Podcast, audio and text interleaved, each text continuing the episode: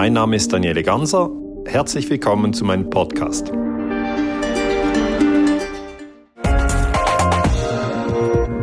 Einen schönen guten Abend, meine Damen und Herren, bei Skobel heute zum Thema Verschwörung und Verschwörungstheorien.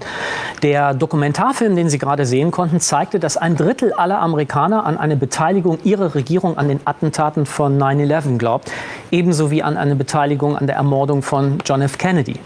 Natürlich wird Wahrheit nicht einfach beschlossen, sie ist kein Ergebnis von Abstimmung und häufig bleibt sie uns verborgen. Also Sie alle kennen das hier, die 1-Dollar-Note. Spricht nicht manches für die zunächst absurd erscheinende These, dass insgeheim die Illuminaten die gesamte Finanzwirtschaft beherrschen, ein Spiel im Zeichen des sogenannten allsehenden Auges. Dieses Symbol lässt sich tief in die ägyptische Religion zurückverfolgen. Ihr zufolge nimmt der große Sonnengott Re jeden Tag kurz vor Aufgang der Sonne die Gestalt eines Falken an. Daher wird es auch das Zeichen Horusauge genannt. Auf der Dollarnote ist das allsehende Auge Auge als Abschlussstein einer Pyramide zu sehen. Ist das Selbstbewusstsein der Illuminaten groß genug, um sie auch noch offen auf den Geldschein sagen zu lassen, worum es ihnen geht? Anscheinend. Vielleicht sollte ich die beiden Sprüche mal übersetzen. Unten ist Novus Ordo Seclorum zu lesen, also übersetzt eine neue Ordnung der Zeitalter. Genau das ist doch das Ziel aller Verschwörungen, eine neue Weltordnung herzustellen. Der zweite Spruch nährt den Verdacht. Anuit Köptis. Der Satz ist ein Zitat von Vergil, gesprochen als Gebet vor einer Schlacht. Anuit Köptis bedeutet, er heißt das begonnene Gut. Das Begonnene ist das nicht der Umsturz, das Ziel einer Weltverschwörung, der Lady Di, Marilyn Monroe, John F. Kennedy und Tausende im World Trade Center zum Opfer gefallen sind. Der Journalist, den wir Ihnen jetzt vorstellen, hat in seinem zur Buchmesse erscheinenden Enthüllungsbuch einen Begriff für die Politverschwörung gefunden, die Patriotenmaschine. Die Gedanken sind frei. Vielen politischen Strömungen missfällt diese Freiheit jedoch. Ihr Ziel eine neue Weltordnung.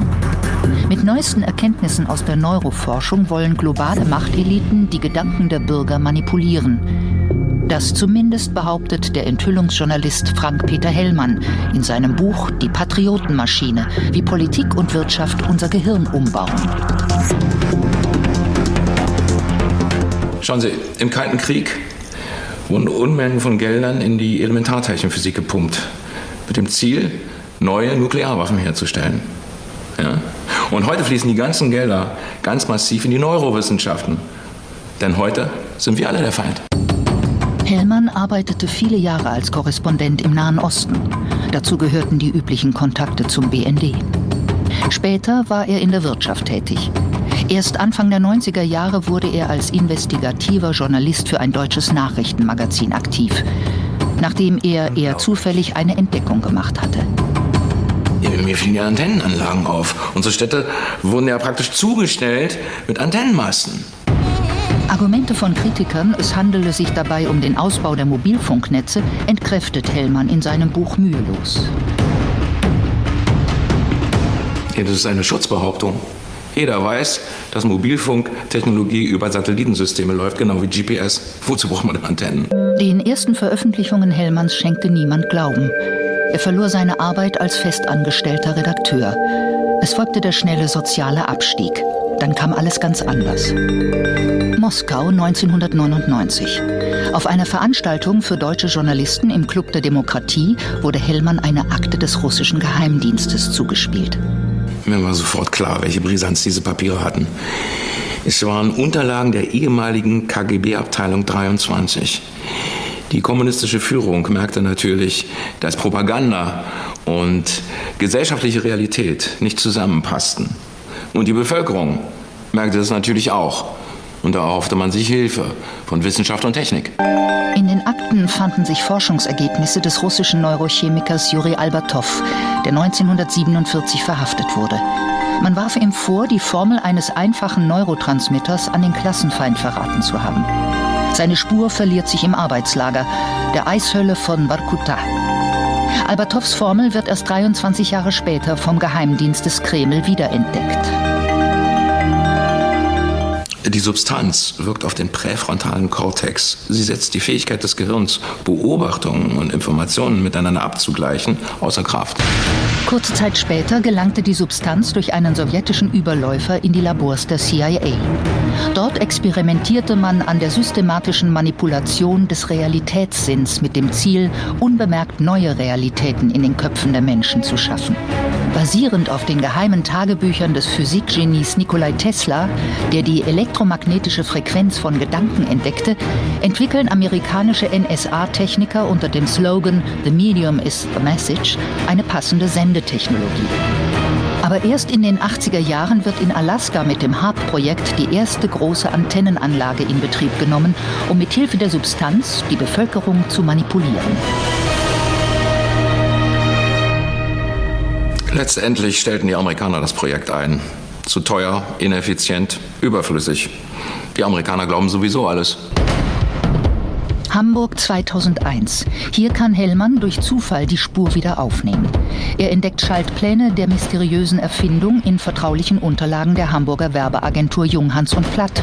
Die Agentur, die Politiker berät, hatte das gleiche Problem wie einst der Kreml. Schein und Sein vieler Produkte, auch der Politik, passten häufig nicht mehr zusammen. Junghans und Platt hatten die unlösbare Aufgabe, für die Geheimloge namens Initiative Marktwirtschaft ein Konzept zu entwickeln, damit deutsche Bürger den Sozialabbau als Rettung des Sozialstaates interpretieren. In diesem Zusammenhang taucht erstmals der Begriff Patriotismusmaschine auf. Hellmann ist überzeugt, dass mit dem Ausbau der Tesla-Antennen heute auch Albertows Substanz durch Flugzeuge über der Bevölkerung versprüht wird. Eine EU-Finanzierung schließt er nicht aus. Ich gebe zu, einige Details liegen noch im Dunkeln. Aber ehrlich gesagt, anders lassen sich bestimmte Zustände heute in Deutschland nicht erklären. Alles nur Verschwörungstheorie? Hellmann ist seit dem Interview vor einigen Tagen spurlos verschwunden. Wie gestern bekannt wurde, wird das Erscheinen seines Buches, das der Redaktion in Kopie vorliegt, auf unbestimmte Zeit verschoben. Natürlich haben Sie es gemerkt, dieser Film war ein Fake und ist erfunden von Anfang bis Ende. Die Formel übrigens ist die Summenformel von Alkohol. Und doch enthält er wie jede gute Verschwörungstheorie Elemente, die einen für Momente ins Grübeln bringen. Übrigens ist das allsehende Auge hier auf der Dollarnote kein Zeichen der Illuminaten, deren Zeichen war die Eule der Minerva und ist auch keines der Freimaurer. Allerdings findet man es dafür in vielen christlichen Kirchen. Stecken am Ende also doch die Jesuiten hinter allem. Äh, bevor es jetzt absurd wird, stelle ich Ihnen lieber mal die Gäste meiner Sendung vor, mit denen ich dann über die Grundelemente einer jeden guten Verschwörungstheorie reden möchte. Zunächst Daniele Ganser. Schönen guten Abend. Guten Abend. Ähm, er ist Historiker, Energie- und Friedensforscher mit einem Schwerpunkt auf verdeckter Kriegsführung und Geheimdiensten. Er war Senior Researcher beim Think Tank Avenir Suisse sowie am Center for Security Studies der ETH Zürich, lehrt in Basel und leitet das Swiss Institute for Peace and Energy Research untersuchte zusammen mit dem Schweizer Außenministerium den Einfluss der Globalisierung auf Menschenrechte und Krieg. Bekannt gemacht hat ihn unter anderem eine Arbeit zu NATO-Geheimarmeen im Kalten Krieg. Dann begrüße ich Thomas Krüter. Schönen guten ja, Abend. Guten Abend. Ähm, promovierter Arzt, Sie erforschen die Neuropsychologie der Gesichtserkennung. Seit 2009 sind Sie dem Lehrstuhl für allgemeine Psychologie und Methodenlehre der Universität Bamberg angeschlossen. Ähm, Sie haben ein Buch und mehrere Artikel zum Thema Verschwörungstheorien veröffentlicht. Und ich begrüße Andreas von Bülow. Guten Abend. Abend. Ähm, er war parlamentarischer Staatssekretär beim Bundesminister für Verteidigung und unter Helmut Schmidt Bundesminister für Forschung und Technologie. Seit dem Ausscheiden aus der Regierung arbeitet Andreas von Bülow als Publizist und recherchierte unter anderem illegale Aktivitäten westlicher Geheimdienste und mögliche Verbindungen zwischen CIA und dem 11. September. Jede Menge Themen also. Herr Grüter, gibt es bestimmte Muster oder Rezepte, nach denen, wir haben es ja versucht in dem Film, ähm, Verschwörungstheorien gemacht sind? Ja, Sie können eine erfolgreiche Verschwörungstheorie sehr gut konstruieren, indem Sie einfach auf bestimmte sozusagen vorgegebene Muster schon zurückgreifen. Hier sind viele bekannte Elemente aufgetaucht, die einfach auf neue Weise zusammengestellt wurden. Das heißt, man nimmt also bekannte Dinge und stellt sie auf neue Weise zusammen und stellt dann einen internen Zusammenhang her, auf den noch niemand gekommen ist. Also eine alternative Erklärung von eigentlich bekannten Dingen. Ja eine alternative Erklärung und vor allen Dingen äh, postuliert man dann, dass ein Wille dahinter steckt, möglichst ein mhm. böser Wille. Und eben man sucht eine bestimmte Gruppe, die dafür verantwortlich sein könnte. Ergänzungen? Was macht eine gute Verschwörungstheorie aus? Das ist immer die Frage. In der, in der öffentlichen Diskussion äh, werden in der Regel diejenigen, die Zweifel daran haben, ob der Staat mit bestimmten Aktivitäten, die sich nicht aufklären lassen und mhm. die mit äh, beim, beim Aufklären des Sachverhalts nicht voll aufgehen, wenn dann Leute drangehen und versuchen herauszufinden, wie war, wie könnte eigentlich die, der objektive Ablauf gewesen sein. Wenn dann der Staat ertappt wird dabei, dann hat er mit seinen publizistischen Kanonen schießt er auf die, die dahinter kommen und sagt, ihr seid Verschwörungstheoretiker. Das passiert uns beiden äh, im, am laufenden Band. Bei uns geht es nicht darum, das ist ja im Grunde genommen das Zusammenschmeißen von allen möglichen äh, obskuren Elementen und darüber versucht, eine Theorie zu bringen. Äh, das, was wir beide zum Beispiel versuchen, ist herauszufinden, was war wirklich zum Beispiel am 11.9. passiert. Mhm. Ähm, es gibt ja den schönen Ausdruck, äh, das erste Opfer jedes Krieges ist, äh, die, ist Wahrheit. die Wahrheit. In Wirklichkeit muss man es ergänzen. Jeder Krieg wird mit Lügen begonnen. Das hat auch bei den Amerikanern. Mhm. Das hat mit der Maine, der Versenkung der Maine angefangen 1900. Das ist dann weitergegangen äh, mit der Lusitania äh, und das ist dann weiter äh, mit Port Arthur passiert. Das sind alles sind Elemente, wo ganz wichtige psychologische Beeinflussungen der Bevölkerung stattgefunden haben durch Regierungshandlungen. Und ob es so stattgefunden hat, ja oder Nein muss die Regierung beweisen ihrer eigenen Bevölkerung. Wenn sie das nicht kann und nicht will, dann gibt es natürlich Verschwörungstheorien, die sagen, das ist alles ganz anders gewesen, das muss alles anders angeordnet werden. Die sitzen natürlich zunächst mal am längeren Hebel. Es hat ja nicht jeder das Glück, wenn man das so sagen darf, wie in Ihrem Fall, dass äh, jemand wie Andreotti sich hinstellt und sagt, Leute, in der NATO gibt es Geheimarmeen.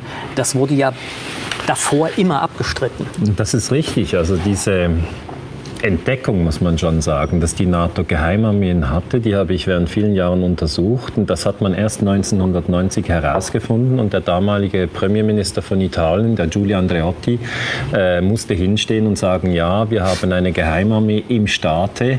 Die Geheimarmee heißt Gladio.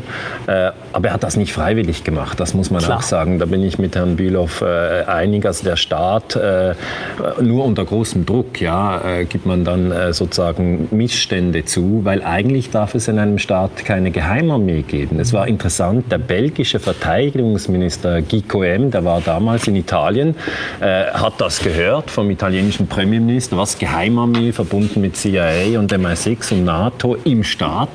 Und äh, dann hat der Andreotti gesagt, das gab es nicht nur in Italien, das gab es auch in Griechenland, in Deutschland, in Dänemark, in der Schweiz, in, in Frankreich, in, äh, in, in Spanien, der Türkei, in Norwegen, in ganz Westeuropa gab es das.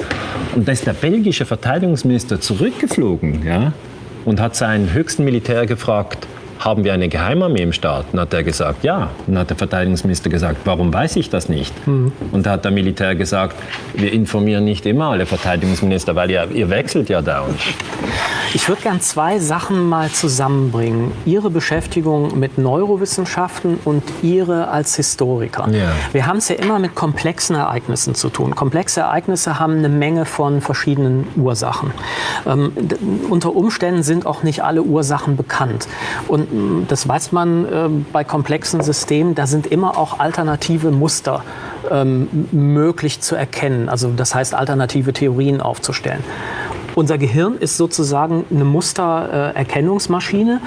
Unser Lustzentrum äh, wird sozusagen befeuert, wenn wir ein Muster erkannt haben. Das ist das eine. Das andere ist, Sie können möglicherweise für ein und dasselbe komplexe Ereignis verschiedene alternative Theorien bilden. Und ich habe erstmal überhaupt keine Chance rauszukriegen, welche ist eigentlich die richtige. Zunächst mal zu der Mustermaschine. Kann man das sagen, dass unser Gehirn also ständig versucht, in Ereignissen, die wir erstmal nicht verstehen, nicht zusammenbringen können, Erklärungen zu finden, roten Faden zu finden? Ja, das machen wir eigentlich ständig. Also wir versuchen ja ständig in äh, unserer Umgebung Muster zu finden, an denen wir uns orientieren können. Wenn wir also beispielsweise eine Stadtkarte lesen, ja, dann sehen wir auf der Stadtkarte ja eigentlich immer nur eine Zeichnung. Ja, wir sehen im Grunde nur ein Gitter von Straßen. Und jetzt versuchen wir auf der Straße, wo wir gerade stehen, die Orientierungspunkte zu finden. Das heißt, wir bilden ein Muster. Und dieses Muster übersetzen wir in die Wirklichkeit. Und das ist eine Sache, die wir eigentlich ständig tun. Denn sonst könnten wir im Grunde ja gar nicht leben. Wir brauchen also Strukturen um uns herum. Und Diese suchen, Strukturen müssen wir abbilden. Und wir suchen sie auch unter Umständen da, wo gar keine sind. Wir suchen Strukturen auch da, wo wir keine sind, wo, wo überhaupt gar keine zu finden sind. Mhm. Es gibt da Versuche, da hat man also absichtlich unstrukturierte äh, Dinge gezeigt, unstrukturierte, ähm, ja, man kann ja nicht eben sagen Muster, sondern einfach einen unstrukturierten Bildschirm und hat gesagt, was sind da für Muster drauf? Und es waren immer Muster drauf. Und das heißt jetzt, jetzt übersetzen wir das doch mal auf die Verschwörungstheorien. Ja. Das heißt, äh, man sucht nach Mustern, die einem plausibel erscheinen. Mhm. Und die Muster, die einem plausibel erscheinen, übersetzen sich in, in der Wirklichkeit schnell eben in Gut und Böse. Das heißt, man sagt also, ja, wir wissen doch, da gibt es welche, denen trauen wir eigentlich alles zu. Und die können jetzt für ein größeres Unglück, das wir gerade erlebt haben, oder für ein Verbrechen, das wir nicht aufklären können, natürlich verantwortlich sein. Und wenn sie nicht offensichtlich dafür verantwortlich sind, dann sind sie immerhin vielleicht heimlich dafür verantwortlich. Man muss doch, man muss doch eigentlich auch daran denken, ein, ein normaler Kriminalbeamter oder eine, eine Mordkommission, mhm. die vor einem äh, ungeheuren Vorgang steht, dass mehrere Leute ermordet worden sind und da liegen, äh, der geht dorthin, äh, fängt an, äh, die Verbindungslinien dieser betroffenen Leute aufzunehmen und versucht sich äh, Bilder zu machen, was dahinter stecken könnte und versucht nun die, eine Theorie zu bilden, die dann mit Fakten, äh, ob, ob, die mit den Fakten, die er vorfindet, ähm, äh, mit dem Todeszeitraum und so weiter und so das, äh, ob das übereinstimmt. Und wenn da ein wichtiges Element, was nicht täuschbar ist, nicht übereinstimmt, dann muss er seine Theorie aufgeben. Das heißt, er arbeitet mit Verschwörungstheorien, um der Verschwörung auf die Spur zu kommen. Also klares, also ein Wissenschaftstheoretiker würde sagen, klares Falsifikationskriterium. Genau, das ist in der Wissenschaft genau dasselbe. Also ja. mich, mich dünkt immer, das ähm, konkrete Beispiel ist, ist sehr eingänglich. Wenn man ähm, zum Beispiel die Situation hat, im karibischen Raum 1959 kommt Fidel Castro an die Macht. Äh, in den USA ist Präsident Eisenhower an der Macht und Eisenhower will nicht, dass Fidel Castro an der Macht ist. Das ist äh, jetzt in der historischen Forschung belegt. Jetzt hat aber Eisenhower nicht die Möglichkeit, einfach zu sagen, wir machen eine Invasion und stürzen Fidel Castro, weil das Volk in den USA würde das nicht gutieren.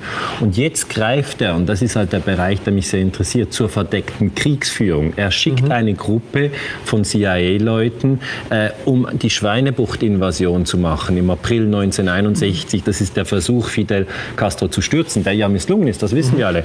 Aber was ist jetzt die Verschwörung? Die Verschwörung ist eben, dass diese Leute, die die Invasion machen, es vorher Fidel Castro nicht sagen. Und wir können dann als Historiker später an einen Fakt herangehen und heraussondieren, wie die Verschwörung abgelaufen gelaufen ist, vor allem dann, wenn sie aufgeflogen ist. Das eigentlich Interessante jetzt für mich bei den Verschwörungstheorien sind die Verschwörungstheorien, die sich halten, obwohl sie nachweislich falsch sind. Und da gibt es einige.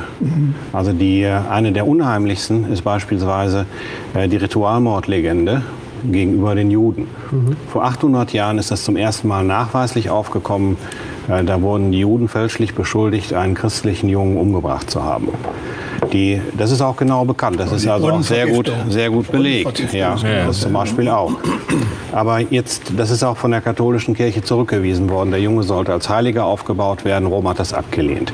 Er ist trotzdem als Heiliger aufgebaut worden. Und das zieht sich durch 800 Jahre Geschichte. Und das letzte Pogrom aufgrund dieser Beschuldigung war im Jahre 1946 in Polen. Mhm. Da sind mehr als 40 Juden einfach umgebracht worden. Weil ein verschwundener und wieder aufgetauchter Junge angeblich von den Juden rituell ermordet werden sollte. Es ist noch nicht mal was passiert. Und das ist jetzt das eigentlich Unheimliche, dass diese Verschwörungstheorie sich 800 Jahre gehalten hat, obwohl sie nachweislich von Anfang an falsch mhm. war. Da reden wir gleich noch mal richtig. drüber, also wie man sozusagen kognitiv so eine äh, offensichtliche Falschheit äh, ausblendet.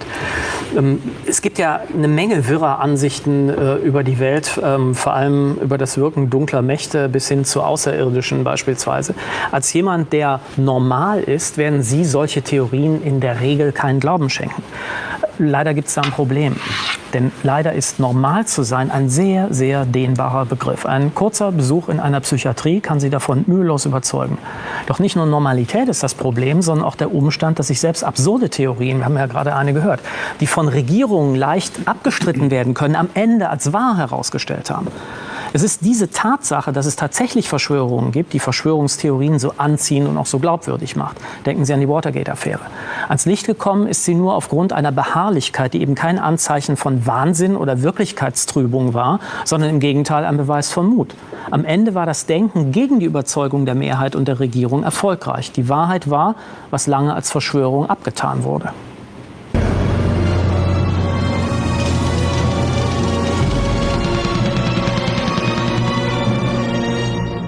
Er hat Massenvernichtungswaffen, die tödlichsten Waffen. Es besteht kein Zweifel, dass er Massenvernichtungswaffen besitzt. Wir werden Krieg führen, wenn es der einzige Weg ist, Iraks Massenvernichtungswaffen zu beseitigen. Im März 2003 greifen amerikanische Raketen und Bomber den Irak an. Weil Saddam Hussein die Welt mit Massenvernichtungswaffen bedrohe, sei dieser Präventivkrieg notwendig. So die amerikanische Regierung.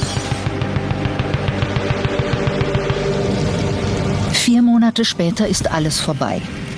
Der Krieg und das Chaos danach kosten Zehntausende Irakis und über 1000 amerikanische Soldaten das Leben. Auf ihrem Vormarsch durch den Irak finden amerikanische Truppen allerdings keine Spur von biologischen Kampfstoffen und Atomwaffen.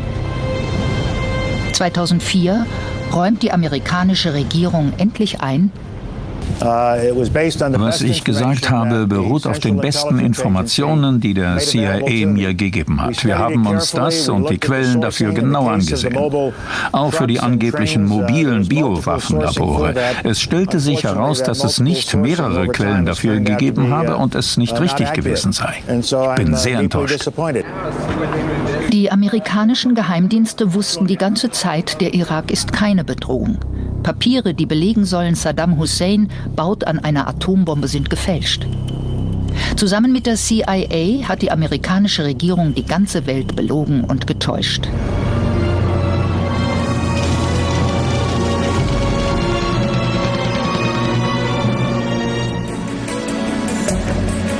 Es ist der 10. Juli 1985. Die Umweltschutzorganisation Greenpeace befindet sich mit ihrem Boot Rainbow Warrior auf Zwischenstation in Neuseeland. Ziel ihrer Reise ist das Mururoa-Atoll im Südpazifik. Greenpeace will dort die Atomtests der Franzosen behindern. Kurz vor Mitternacht wird das Schiff plötzlich von zwei Explosionen erschüttert. Der Mannschaft gelingt es, von Bord zu fliehen, außer einem, dem Fotografen Fernando Pereira. Seine Leiche wird am nächsten Morgen geborgen. Alles deutet darauf hin, dass die Rainbow Warrior durch einen Sprengstoffanschlag versenkt wurde. Zwei französische Geheimagenten werden von der neuseeländischen Polizei verhaftet, angeklagt und verurteilt. Die französische Regierung bestreitet jegliche Beteiligung. Als die Spekulationen der französischen Presse über eine Regierungsbeteiligung immer lauter werden, ordnet die französische Regierung eine Untersuchung an. Im September 1985, zwei Monate nach dem Anschlag, bestätigt sich der Verdacht. Die französische Regierung ließ die Rainbow Warrior versenken. Es waren Agenten des französischen Geheimdienstes, die das Boot versenkt haben. Die Verantwortlichen für diesen Terrorakt, der Verteidigungsminister und der Geheimdienstchef müssen gehen, werden aber nie angeklagt.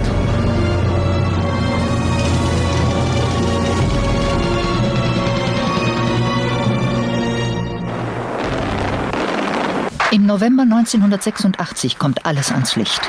Eine Beiruter Zeitung berichtet über geheime Waffenverkäufe der USA an den Iran, gegen den Amerika ein Embargo verhängt hat.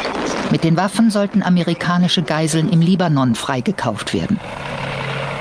Genehmigt wird der Deal von Präsident Ronald Reagan persönlich.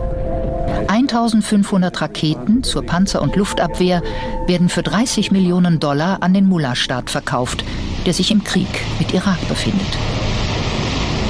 Aber auch nach einem Jahr kommen die Geiseln nicht frei. Ein Teil der Millionen wird von der CIA über dunkle Kanäle an die Contras weitergeleitet. Die Contras sind die gefürchtete Nationalgarde Somodas. Der nicaraguanische Diktator Somoza wird von den linksgerichteten Sandinisten unterstützt. Die USA sehen damit ihre strategischen Interessen in Lateinamerika gefährdet. Finanziert und bewaffnet von der CIA formieren sich die Contras als Guerilla-Armee, die Nicaragua destabilisieren und terrorisieren soll. Als ein CIA-Flugzeug von nicaraguanischen Soldaten abgeschossen wird, fliegt auch diese Sache auf. Die USA werden vom Internationalen Gerichtshof in Den Haag wegen militärischer Aktivitäten in und gegen Nicaragua schuldig gesprochen. Sie erkennen das Gerichtsurteil jedoch nicht an. Herr Ganser, wir haben es hier ja relativ einfach, weil das waren Theorien, die von der Regierung abgestritten wurden. Es wurde gesagt, das ist nicht so. Wer anders denkt, ist eigentlich ein Verschwörungstheoretiker. Und schließlich mussten diese Regierungen einräumen, dass es doch die Wahrheit war. Ähm, jetzt gibt es ja ähm, auch noch andere Fälle, wo die Regierung kein Interesse daran hat, irgendwas einzuräumen. Unter anderem, weil die Fakten vielleicht noch nicht so klar sind. Zum Beispiel wirtschaftliche Abhängigkeiten. Also Sie haben Ihr neues Buch geschrieben, das wir übrigens äh, über unsere Internetseite verlosen, Europa im Erdölrausch, die Folgen einer gefährlichen Abhängigkeit. Wie ist es in solchen Fällen? Also wenn es zum Beispiel um wirtschaftliche Interessen äh, geht, die quer zu allem liegen? Also eine sehr große äh, wirtschaftliche Gemengenlage ist natürlich mit dem Erdöl verbunden. Man muss sich klar sein, dass wir sehr stark abhängig sind vom Erdöl. In Europa zum Beispiel brauchen wir 15 Millionen Fass jeden Tag. Weltweit sind es 88 Millionen Fass Erdöl. Das sind 44 Supertanker. Jeden Tag brauchen wir die. Äh, und das meiste Erdöl liegt im Nahen Osten. Und wir haben jetzt gerade im Film ja mhm. gesehen, mhm. wie die Lügen äh, den Irakkrieg ermöglicht haben. Und da kann man doch nachzeigen als Forscher, dass äh, die äh, Regierungsvertreter Bush, Cheney, Powell, auch Tennant im Weißen Haus hier gezielt äh, die mhm. Öffentlichkeit in die Irre geführt haben, auch um diesen Krieg zu verkaufen. Ja.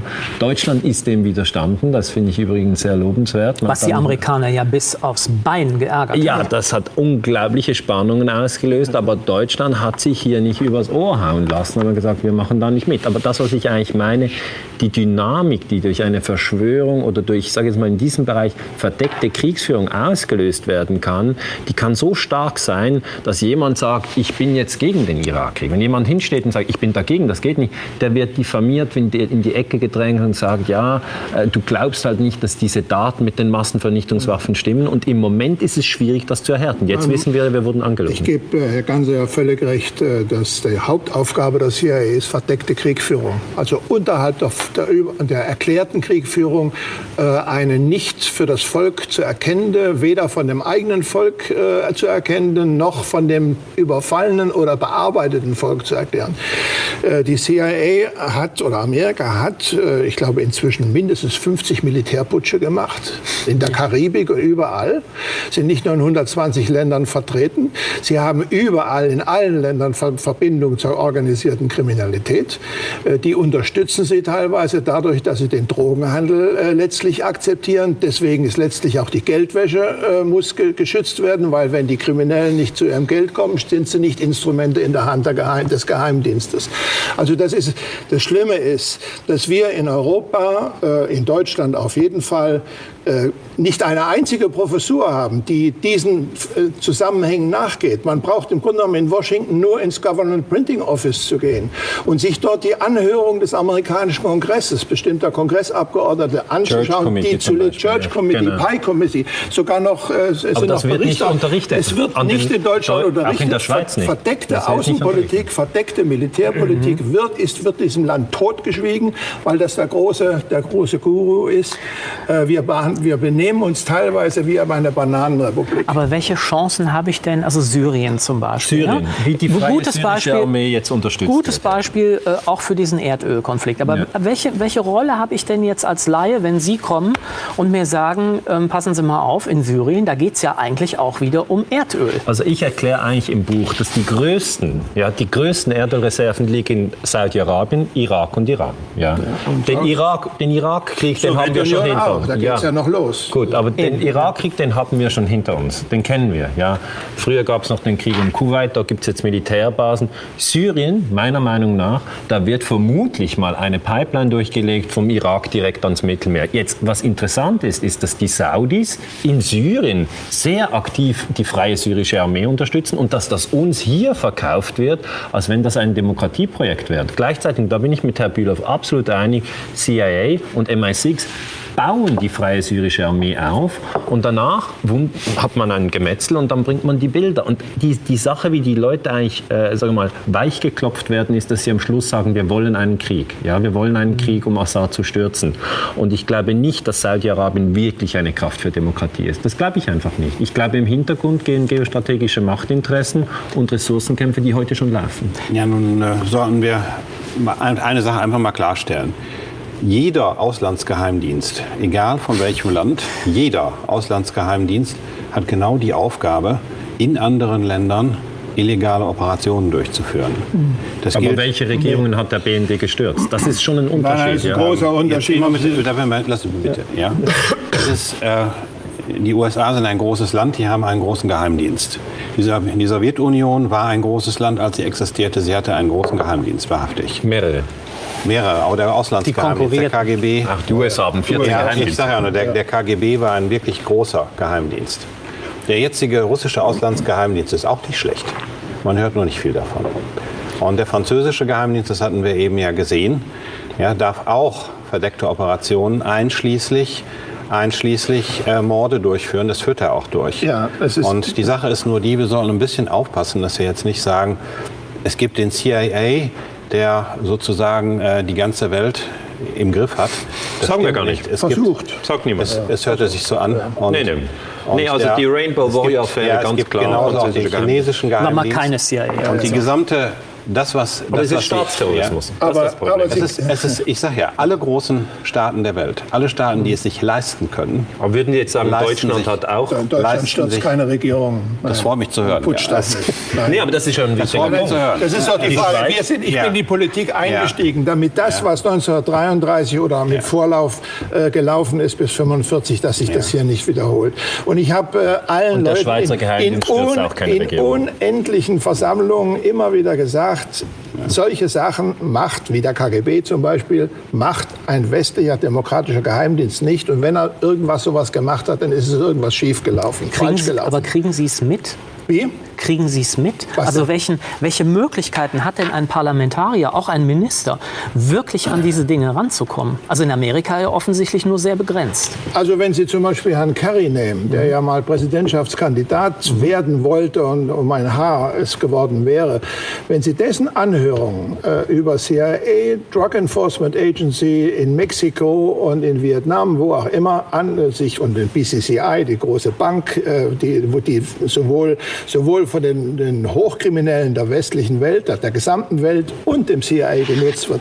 damit die Gemengelage immer äh, organisiert werden kann. Wenn Sie das lesen, äh, dann haben amerikanische Teile, Teile der amerikanischen Abgeordneten sehr wohl einen Durchblick. Okay. Sie sind möglicherweise aber Bestandteil äh, der amerikanischen Staatsräson, die mhm. jetzt sagt, äh, wir sind jetzt die letzte verbliebene Supermacht und wir müssen den Zugriff auf die, die, die Erdölreserven, aber auch die sonstigen Reserven der Welt, äh, müssen wir jetzt organisieren, um ein amerikanisches Jahrhundert sicherzustellen. Darüber kann man ja diskutieren, aber die Methoden, mit denen das gemacht wird, die sind eben völkerrechtlich überhaupt nicht zu akzeptieren. Wir müssen im Grunde aus Völkerrecht aufgeben. Und wenn meine Regierung sowas machen würde, ich, hätte ich nicht nichts dagegen, sie vor den, vor den Gerichtshof in Den Haag zu ziehen und sagen, das ist eine, eine, eine, eine wieder völkerrechtswidrige Handlung. Also was ja eigentlich passiert, was ich jetzt irgendwie 1953 stürzt die USA im Iran die Regierung Mossadegh. Natürlich, nachdem, war der erste Fall. Genau. Und Sie haben gefragt, ja, wie kann man das verhindern oder kontrollieren? Herr Bülow sagt ganz richtig, es gibt zum Teil Interessen vom Weißen Haus, vom Senat, vom äh, House of Representatives oder, wenn Sie wollen, in Russland auch von einer Führungsschicht, die hier zusammenlaufen mit dem Staatsstreich. Das heißt, man will es gar nicht verhindern. Es ist nicht so, dass man immer sagen kann, die Geheimdienste, das sind sogenannte Runaway Agencies. Das ist nicht so, sondern hier macht jemand die Drecksarbeit, dass man später sagen kann, ja, wir, wir wollten das nicht. Aber eigentlich profitiert man davon. Im Fall vom Iran haben danach die Amerikaner Zugang zum Erdöl. Zuvor hatten es die Briten nur oder die Iraner. Also hier wird Ressourcenkriege werden mit absolut nüchternem Kalkül, Kalkül, getrieben. Wir haben ja bis jetzt geredet über Fälle, ähm, die lange Zeit unklar waren, ähm, aber dann sozusagen klar wurden. Ähm, der nächste Film blickt auf aktuelle und frische Fälle. Die Frage, die sich stellt, äh, lautet ja, liegen alle Fakten auf dem Tisch oder befinden wir uns noch in einer Zwischenzeit, weil wir die tatsächlichen Hintergründe einer Verschwörung nur noch nicht aufdecken konnten bislang?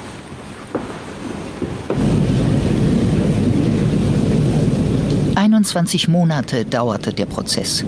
165 Zeugen wurden vernommen, acht Sachverständige geladen und dennoch, ein bedeutendes Verbrechen in der Geschichte der Bundesrepublik bleibt unaufgeklärt. Worum ging es?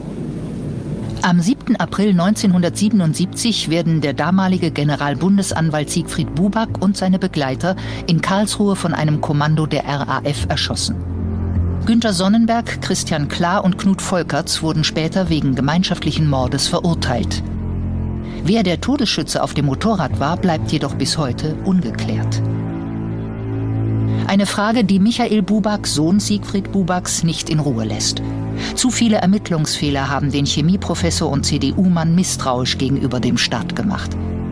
Hinweise, dass es sich bei dem Täter um eine Frau handeln könnte, wurden bei den polizeilichen Ermittlungen übergangen. Das Dienstfahrzeug des Vaters und das Motorrad der Täter sind nicht mehr auffindbar. Wichtige Akten des Verfassungsschutzes bleiben gesperrt oder wurden sogar vernichtet. Eigene Recherchen haben Michael Buback zu der These geführt, Verena Becker sei die Täterin gewesen. Sie werde von den Staatsorganen gedeckt, weil sie dem Verfassungsschutz als Informantin gedient habe. Neue juristisch verwertbare Indizien kommen bei dem Prozess nicht zutage. Das Schweigen der als Zeugen geladenen Ex-Terroristen verbündet sich mit dem Schweigen der Staatsorgane. Ergebnis: Verena Becker wird wegen Beihilfe zum Mord an Siegfried Buback zu vier Jahren Freiheitsstrafe verurteilt. Doch das Spiel geht weiter. Sowohl die Verteidigung als auch Michael Buback haben Revisionen eingelegt.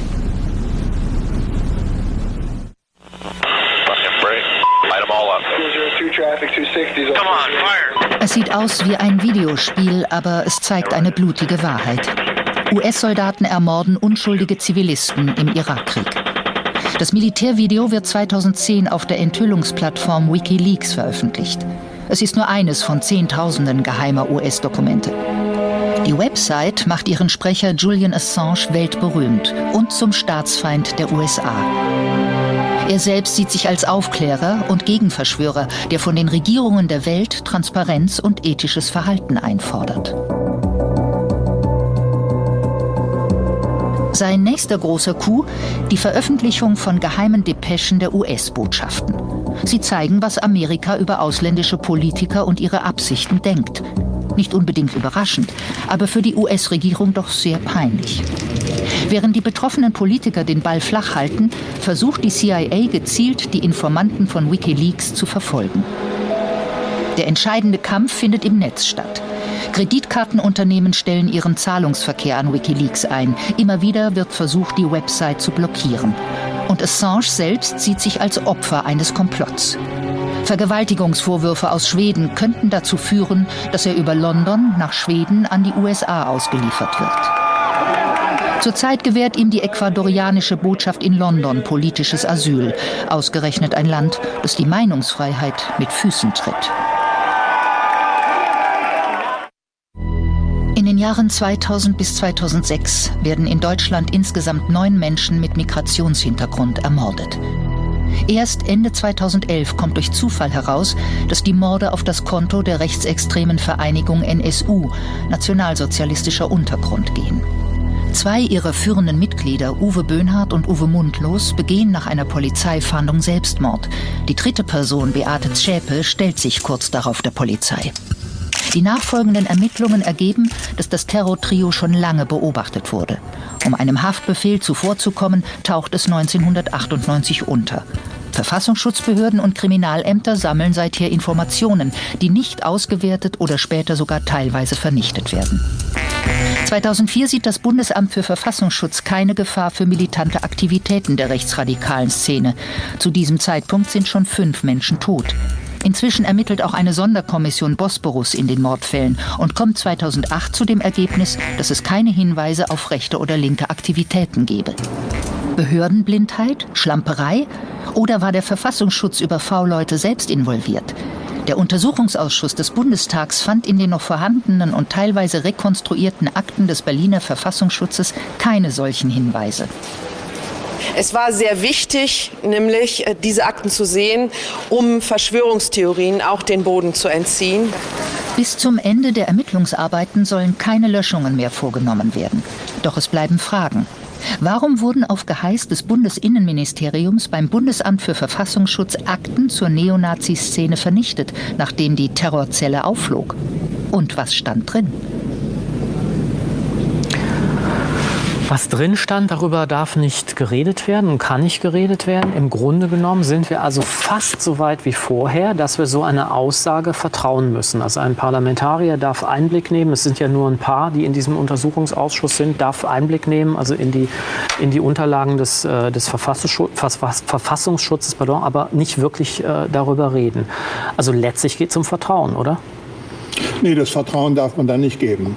Also ich bin der Meinung, ob man nun Richter ist oder ob man Parlamentarier ist, wenn wesentliche Akten nicht freigegeben wird, mhm. ähm, soll das ja dazu führen, dass man die volle Wahrheit nicht zutage treten lassen kann. Die Richter äh, haben inzwischen ein Rechtssystem gebastelt bekommen von, von den Regierungen und mit Zustimmung der Parlamentarier, äh, dass sie ja zum Beispiel Fall Bubak, mhm. der kann nicht aufgeklärt werden, weil wir inzwischen einen Paragraphen haben, wonach äh, Terroristen als Mitglied einer terroristischen Vereinigung verurteilt werden müssen. Mhm. Der muss also nicht nachweisen, der Mord ist passiert worden von der und der sondern Bande, der ist Mitglied sondern jetzt diese, diese Frau, wie heißt sie, die äh, äh, Verena Becker, Becker. Becker. Verena Becker hat ja nur irgendwann gesagt, ich bin einverstanden damit, dass dieses Attentat durchgeführt wird. Das führt jetzt dazu, dass sie noch mal obendrauf vier, vier Jahre bekommt. Ich wegen nicht, Beihilfe, bitte. Wegen, Be nicht wegen Mitgliedschaft. Wegen Beihilfe, ja, ja. aber sie ist, sie ist Mitglied dieser, dieser terroristischen Organisation und hat die unterstützt. Also äh, man, im Grunde genommen auch bei der Geschichte ist es ja so, die Akten werden nach 30 Jahren, teilweise zum Zweiten Weltkrieg in England, was zum Beispiel den Widerstand angeht, unendlich spät eröffnet, sodass auch die deutschen Forscher nicht zu einem, äh, zu einem runden Ergebnis kommen über das, was damals gelaufen ist. Und ähm, da muss man eine Theorie äh, versuchen zu, zu finden, die das erklärt. Ein Ansatz wäre zum Beispiel, äh, jetzt komme ich wieder auf die Amerikaner, aber, aber das gilt gilt für alle Großmächte die, ähm, die Theorie der Spannung. Eine Spannung zu erzeugen in einem Volk, dass es Auseinandersetzungen gibt zwischen Minderheiten, und Mehrheiten, zwischen Sunniten und, und Schiiten. Schiiten. Und äh, zwischen, früher war das jahrhundertelang zwischen evangelisch und katholisch. Und dann muss man nur die Leute, die, die den Kompromiss zwischen den, zwischen den äh, Minderheiten und Mehrheiten äh, ständig organisieren, Tag für Tag, die anerkannten Bürgermeister, Briefträger, Lehrer und so weiter, die werden dann von Kriminellen erschossen, werden rausgenommen, sodass dass nach zwei bis drei Jahren das Ergebnis rauskommt, wir können nicht miteinander leben. Äh, und hier, äh, der Markus Wolf hat teilweise als deutsche Bundeskanzler nach Israel flogen, äh, vorher als, weil er mitten in der NPD drin war und rechtsradikal, ein rechtsradikales Or äh, Ereignis organisiert. Das heißt, um eine psychologische Lage herbeizuführen. Und man sieht, man muss im Grunde genommen äh, bei der, gerade bei dieser äh, Theorie der Spannung äh, sehen, dass das unendlich über Ecken organisiert wird. Führt natürlich zu einer absoluten Politikverdrossenheit, weil wenn ich das höre, ist ja die Message, die bei mir landet, so oder so wirst du eigentlich betrogen. Aber, aber Vertrauen, Sie haben zuvor gefragt, ja, ja, ja. Vertrauen braucht es eben trotzdem. Nur ich würde vielleicht das so darstellen, das Vertrauen, das heute jeder Bürger braucht, ist in seine eigene analytische Kraft, in sein eigenes Denken. Er kann ja nicht warten, bis er mit, äh, mit sieben Milliarden Menschen auf dem Globus einig ist zu einem Thema, sondern er muss zu ganz verschiedenen Themen. Nehmen wir den Irakkrieg, nehmen wir äh, 11. September, der Einsturz dieses dritten Gebäudes, World Trade Center 7, oder nehmen wir die Antragsanschläge, nehmen wir, nehmen wir an, da muss er sein eigenes Denkvermögen hervornehmen Dann hat er mit dem Internet die Möglichkeit, viele Daten zusammenzutragen, dann noch viele Bücher zu wobei ich Am sagen, Schluss muss er in seine Analyse vertrauen. Wobei Ja, ich das, sagen würde, das wird er aber nicht tun, denn äh, der normale Bürger hat eigentlich ganz andere Dinge zu tun, als sagen wir mal im Internet ständig zu einer Sache zu recherchieren. Nein, aber man kann, ihm, man kann Darf von ihm fordern, dass er, dass Sein- er wie Herr- Herr ein von Bülow, sein- Kriminalist cui bono fragt, wem Seien, nutzt es? Seien, seien Sie so nett. Ja, gerne. Nicht, ja. Ähm, denn der normale Bürger wird normalerweise demjenigen Urteil vertrauen, auch von Leuten, denen er das zutraut. Leuten, denen er sagt, das sind Spezialisten dafür, die haben das untersucht. Und wenn sich die widersprechen, was Die macht er widersprechen dann? sich ständig. Er sucht sich den aus, der ihm am glaubwürdigsten erscheint. Denn ich meine, als normaler Bürger, ich arbeite. Ich arbeite acht Stunden, ich arbeite vielleicht zehn Klar, Stunden. klar, klar. Ich habe eine Familie. Und Ja, klar. soll ich mich jetzt, soll ich mich jetzt stundenlang jeden Tag hinsetzen Aber und Sie Dinge überprüfen? Soll ich, soll ich überprüfen, wie stabil ein Gebäude ist? Soll ich überprüfen den Druck? Wie, wie kann ich das? Soll ich äh, beispielsweise noch ein Studium als Bauingenieur aber Sie haben ja gerade eben selber ein Beispiel angeführt. Am besten äh, man schaut noch eine differenzierte Sendung später am Abend. Gibt halt wenige, aber Ja, es ist dann mühsam, dieser Sendung zu folgen. ja. nein, wir, ist sehr strukturiert. Sie haben, Sie haben ja dieses Beispiel ähm, gebracht, äh, sozusagen von der jüdischen Verschwörung, von den, von den äh, Ritualmorden. Also es ist klar, dass es nicht stimmt. Und trotzdem gibt es genug Leute, die bis heute der Ansicht sind, dass es stimmt. Oder Evolution. Es gibt genügend Leute, die der Ansicht sind, also diese angeblichen Beweise dafür, dass der Mensch irgendwann mal äh, seine Vorgänger bei den Affen zu suchen hat, das sind doch alle, das sind doch alle Tricks. Die Ja, Leute ist- können das- Sie nicht überzeugen. Das liegt einfach daran, dass es nicht aus dem normalen Umfeld der Menschen stammt. Es ist nicht ihr alltägliches Erleben, sondern es ist eine Theorie. Es sind Dinge, die auf dem Papier stehen. Ja, sagen wir jetzt äh, für die Leute, die also sagen, nein, die Evolutionstheorie ist falsch, die Bibel ist wahr, die sagen, die Bibel ist meine Bibel. Und was in der Bibel steht, muss wahr sein, denn an irgendwas muss ich mich erhalten. Aber wenn, wenn, wenn bei Bubak das Motorrad äh, äh, wegkommt, äh, das Mhm. Auto nicht mehr auffindbar ist, wesentliche Akten nicht zur Verfügung Nach 40 gestellt werden, Jahren. nicht mal, nicht mal Herrn, dem, dem Sohn Bubak wird Einsicht gegeben in die äh, Verfassungsschutzakte. Was ist Das geht da, doch nicht, oder? Was Das ist da nicht. gelaufen? Das geht doch nicht. Das Und da darf wirklich kein Mensch die amtliche Version akzeptieren, sondern muss sie, er muss sie von sich weisen. von Bülow, was ist Und Schleier, 35 Jahre Schleier? Schleier ist ganz genauso.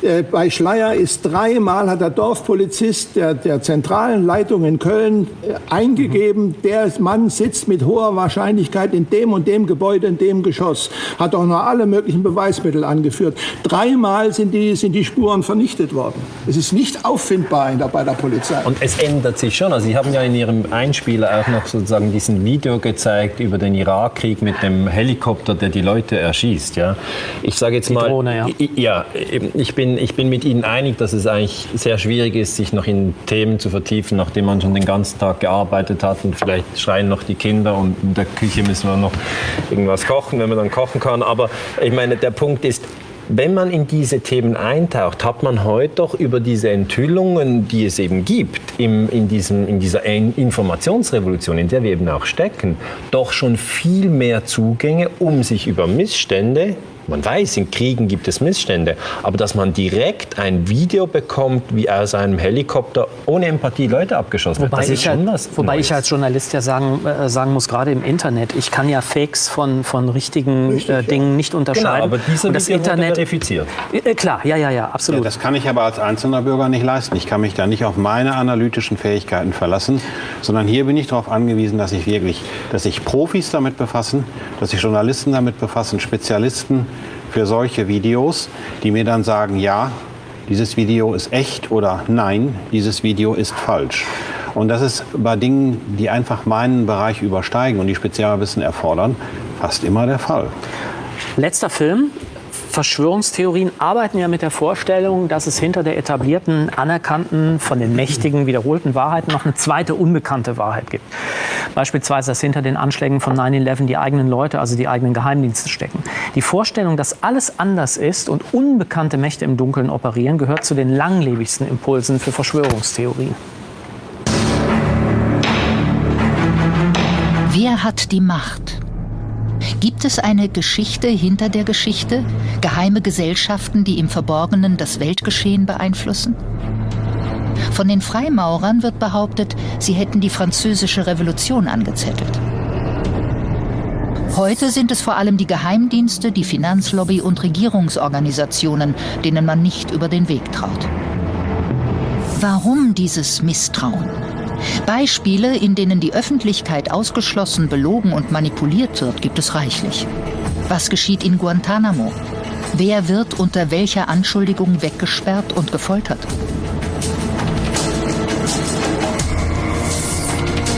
Und was wissen wir über Fukushima? Vor allem eines, dass Regierung und Atomindustrie das japanische Volk und den Rest der Welt systematisch belogen haben.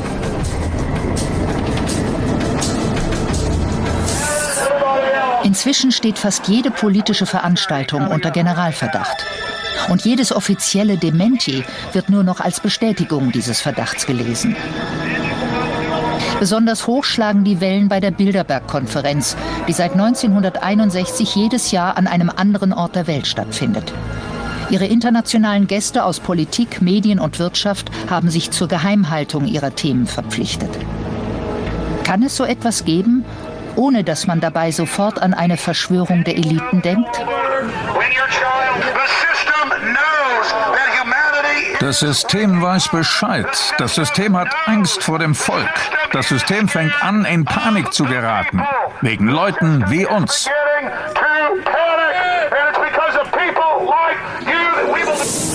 Tatsache ist, die Informationspolitik der Regierungen ist mitunter extrem restriktiv.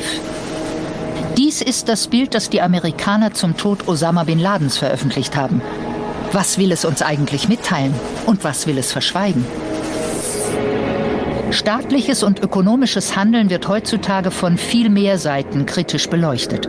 Und die modernen Medien verstärken diesen Prozess. Im Internet kann jeder seine Sicht der Dinge als Wahrheit verbreiten. Die traditionellen Filter von Fachredaktionen und ausgebildeten Journalisten gibt es hier nicht. Daher wird die Trennung zwischen Fakten und Fiktion immer schwieriger. Jedes Bild, jede Nachricht kann eine Fälschung sein. Schon die gigantische Masse der Informationen lässt eine sachliche Überprüfung nicht mehr zu. Doch was macht Verschwörungstheorien so beliebt? Für das breite Publikum bieten sie zunächst die Möglichkeit der Vereinfachung. Eine hochkomplexe Welt, die sich rasant verändert, in der ganze Staaten pleite gehen und Polkappen schmelzen, wird in den Kategorien von Gut und Böse wieder begreifbar.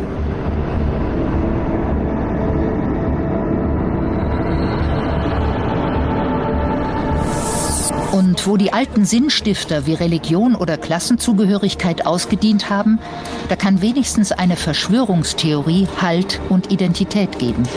Dabei muss es sich gar nicht um eine große Weltverschwörung handeln. Es genügt auch die simple Wahnvorstellung, dass Elvis noch lebt. Und die Mächtigen? Sie können von ihren wahren Interessen ablenken, indem sie einen Sündenbock schaffen, dem sie den Krieg erklären können. Macht, Geld und Größenwahn, das findet sich immer nur beim Gegner. Im Gewand einer Verschwörungstheorie lassen sich Interessen durchsetzen, die sonst nicht mehrheitsfähig wären. Doch wie viel Wahrheit verträgt der Mensch? Es heißt, jeder von uns lüge bis zu 200 Mal am Tag. Politiker und Entscheidungsträger sind auch nur Menschen, besonders wenn es um Macht und ökonomische Interessen geht. Doch wie viel Lüge verträgt die Demokratie? Wie viel Macht darf man Regierungen und ihren Geheimdiensten zugestehen? Welche Informationen müssen den Bürgern vorliegen? Welche dürfen oder müssen verheimlicht werden? Wie kann man die Einhaltung von Völkerrechten überprüfen? Wo Transparenz keinen Platz hat, ist unsere Demokratie in Gefahr. Wer sagt, die da oben machen ja doch nur, was sie wollen, spielt den Mächtigen gerade dadurch in die Hände. Politikverdrossenheit und Wahlboykott sind keine Lösung. Die Aufgabe des mündigen Staatsbürgers ist es, immer wieder kritische Fragen zu stellen und sich einzumischen. Beides ist Bestandteil einer wehrhaften Demokratie. Das heißt nicht, Verschwörungsideologien anzuhängen, sondern an der richtigen Stelle die richtigen Fragen zu stellen. Der, der, Film war ja in gewisser Weise ein Plädoyer ähm, dafür, seinen eigenen Verstand zu gebrauchen. Und es gab ja so ein paar Hinweise darauf, also wie man das vielleicht am besten macht. Ähm, wir haben jetzt noch äh, drei Minuten. Ich würde gerne die letzte Runde ähm, verwenden, um Sie noch mal zu fragen, sozusagen nach den für Sie wichtigen Punkten in Bezug auf Verschwörungstheorien. Die Verschwörungstheorien sind ja nun Mutmaßungen über Verschwörungen. Und wenn man sich jetzt in der realen Welt umsieht, dann stellt man fest, dass die Verschwörungen zum Teil geradezu jämmerlich schlecht organisiert sind, sind stümperhaft. Es sind, immer wieder, es sind immer wieder Leute dabei, die einfach das nicht schaffen, was sie schaffen sollen, während die Verschwörungstheorien oftmals also geradezu dämonische äh, Hintergrundkräfte vermuten und Leute, die es in der Lage sind, alles, was sie anfangen, auch perfekt durchzuziehen, ohne dass es jemand merkt. Daran kann man eigentlich gut unterscheiden. Die Verschwörungstheorien setzen mhm. voraus, dass alles perfekt funktioniert beim Gegner und dass der Gegner geradezu mensch, übermenschlich agiert, mhm. während die realen Verschwörungen also im normalen menschlichen Jammertal stattfinden. Deshalb auch sozusagen diese mystisch-religiöse Komponente, die ja viele Verschwörungstheorien haben. Ja, diese mystisch-religiöse Komponente ist oft dabei. Mhm. Also die Verschwörungen äh, erkennt man, die richtigen Verschwörungen. Erstmal muss man akzeptieren, dass es nicht nur äh, Verschwörungen von Kriminellen gibt, sondern es gibt auch Staatsverschwörungen. Und diese Staatsverschwörungen, die, äh, die gehen meistens darauf hin, jemandem was in die Schuhe zu schieben, eine schreckliche Tat, die dazu führt, dass das Volk akzeptiert, entweder eine Kriegsführung oder sonst irgendetwas. Man erkennt das an den, äh, an erstes Mal daran, wem nutzt es, wie, wie ein Kriminalpolizist. Äh, und daran sollte das Volk, wenn sie merkt, das kann nicht stimmen, und dann kommen auch noch Ungereimtheiten noch und noch auf, und dann verheimlicht der Staat auch noch seine Akten, dann soll sie der öffentlichen, der, der geäußerten Regierungsmeinung nicht folgen. Das, das ist das Erste. Und dann die Ohren aufmachen und versuchen herauszufinden. Und ich wünschte mir eine Medienlandschaft, die genau diese Aufgabe macht, diese, mhm. diese falschen Verschwörungen von den echten Verschwörungen, auch den Staatsverschwörungen, Verschwörung, denen nachzugehen und das dem Volk darzubieten, sodass das Volk wiederum die demokratische Kontrolle ausüben kann. Denn das wird ihm verweigert. Ja, ich wünsche mir eigentlich, dass äh, jeder ohne Angst frei denkt, äh, sich selber ein Bild möchte, äh, sich nicht einschüchtern lässt. Das ist mir ganz, ganz wichtig. Es gibt äh, im Bereich Verschwörung verschiedene Facetten. Mir wichtig äh, sind die staatsterroristischen Aktivitäten. Haben wir gesehen, da gibt es Beispiele 1985, wie der französische Geheimdienst dieses. Greenpeace-Schiff in die Luft sprengt, nur weil es gegen Atomtests protestieren wollte. Wir haben die Beispiele gesehen jetzt mit dem Irakkrieg, ABC-Waffen. Das sind alles äh, Gewaltspirale Phänomene, Verschwörung, verdeckte Kriegsführung, die müssen wir kritisch untersuchen, weil äh, meiner Meinung nach der Kampf ums Erdöl, der ist real. Wir kommen da nicht so schnell raus aus dem Thema. Ganz herzlichen Dank ähm, fürs Gespräch und für die Aufklärung. Ähm, das war's für heute bei Skobel. Sie finden wie immer weitere Informationen auf unserer Internetseite www.dreisat.de/skobel, wo wir auch zehn Exemplare des neuesten Buches von Daniele Ganser verlosen, Europa im Erdölrausch. Das Buch wird erst in Kürze erscheinen. Es wird also noch ein wenig dauern, bis wir es Ihnen zuschicken können. Wie bei vielen im Leben und vermutlich bei allem, was mit Kommunikation und Beziehung zu tun hat, geht es bei der Frage nach Verschwörungen immer auch, das hatten wir angesprochen, um Vertrauen. Vertrauen etwa auf die, die an der Macht sind oder die man kritisch hinterfragen muss.